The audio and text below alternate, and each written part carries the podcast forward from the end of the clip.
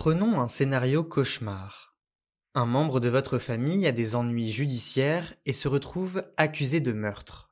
Que feriez-vous pour le défendre? Faut-il mentir à la police? Jusqu'où iriez-vous pour lui? Dans le thriller français Le Torrent, Lison, une jeune adolescente, est brutalement plongée dans ce mauvais rêve. Un soir, elle entend son père, Alexandre, se disputer avec sa belle-mère, Juliette. La porte claque. Le lendemain, Juliette a disparu, elle est introuvable.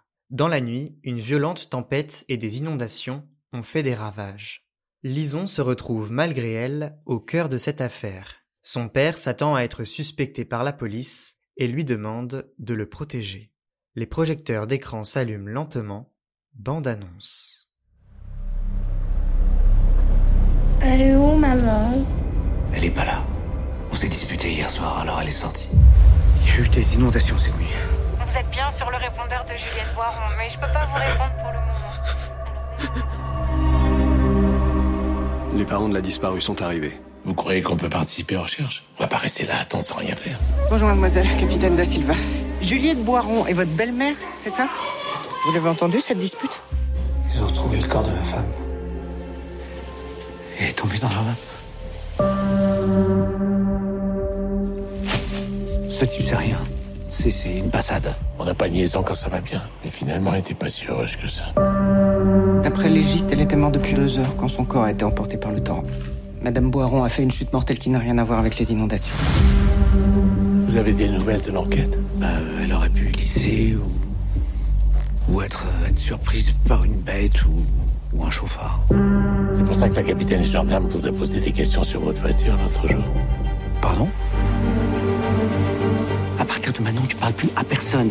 T'as rien vu, rien entendu. Je veux pas que tu sois impliqué. Homicide Mon Dieu. C'est pas ce qui s'est passé. C'est pour ça qu'il y a une enquête.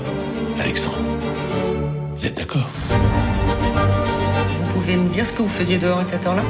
Il y avait quoi dans le sac poubelle? Disons, si tu sais quelque chose, il faut que tu le dises. Ça va te pourrir la vie. Il n'aurait pas dû te laisser faire ça. Tout le monde me ment. Sert de moi. Je suis. Ça fait du bien de te consoler. Je suis foutu. J'aurais jamais dû te mêler à ça. La vérité, c'est mieux pour tout le monde, tu verras. Vous avez tué votre épouse Tu crois que je l'ai tué?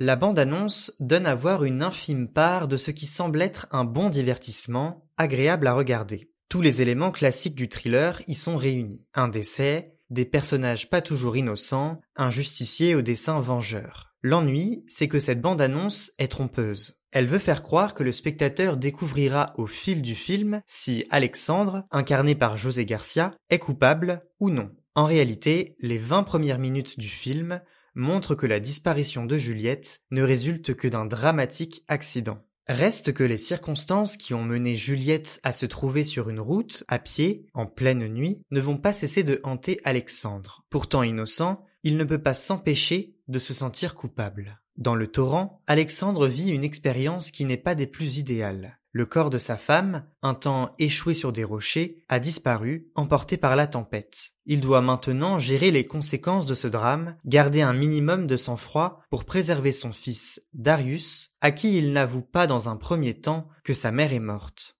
L'importance de la dimension familiale est une des réussites du film. La mort de Juliette bouscule Alexandre et ses deux enfants. Darius, très jeune, pose beaucoup de questions sur l'absence de sa mère et demande à la revoir au plus vite. Mais comment annonce-t-on à un enfant de 6 ans que sa mère ne reviendra pas? C'est une des nombreuses questions qu'Alexandre doit réussir à résoudre. En dépit du fait qu'il ait averti la police de la disparition de Juliette et qu'il se montre coopératif, les enquêteurs sont méfiants.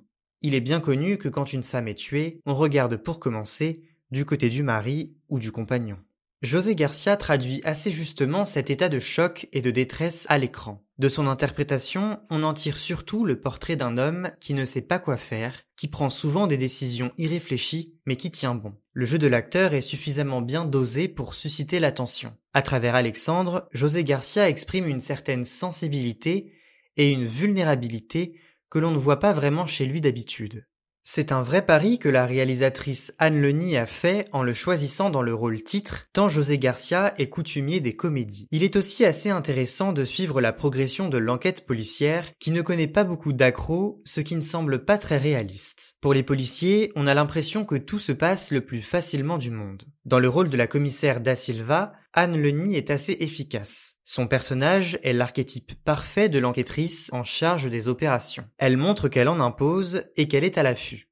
Elle a aussi une capacité constante à s'arrêter sur le détail qui cloche ou à poser les questions qui fâchent. Mais bon, c'est justement ce qu'on attend d'une enquêtrice, non? Le torrent aurait pu être réussi dans l'ensemble. C'est sans compter un défaut encombrant. Le scénario ne repose pas sur grand-chose. Le plus dérangeant avec le torrent, c'est qu'il se saborde lui-même. Alors qu'il introduit de nombreux éléments prometteurs pour l'intrigue, ceux-ci finissent par perdre en substance au fil du film.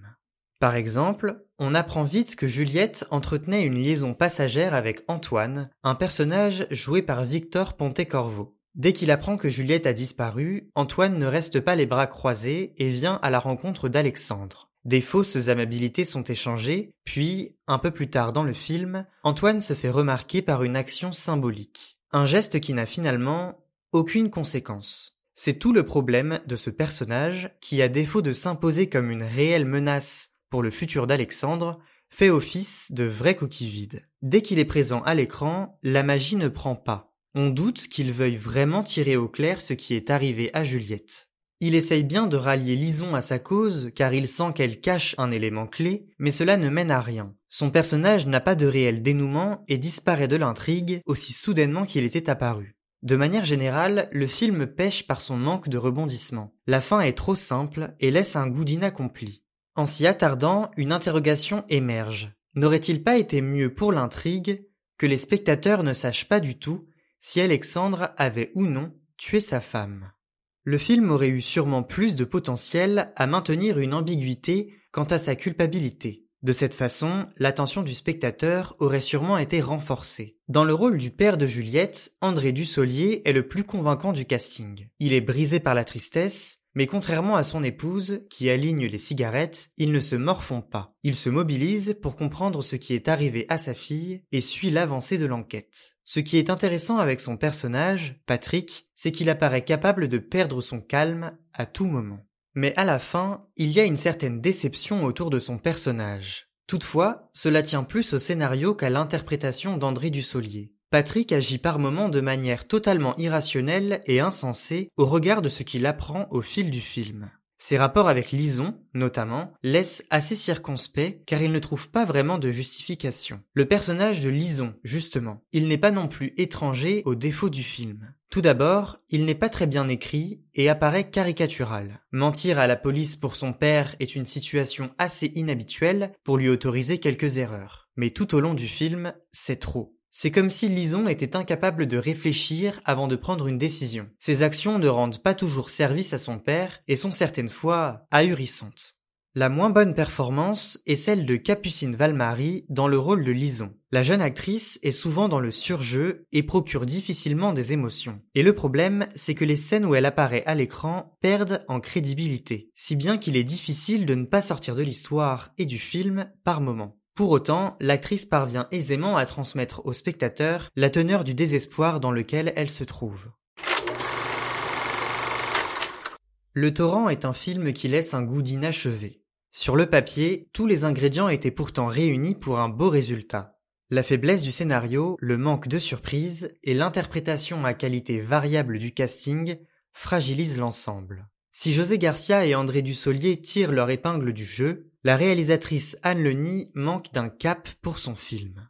Certains choix scénaristiques sont assez curieux et pèsent sur l'écriture et la crédibilité des personnages. Le torrent reste un divertissement plaisant, avec quelques atouts, mais cela ne compense pas une intrigue gâchée qui ne se montre pas vraiment à la hauteur des espérances.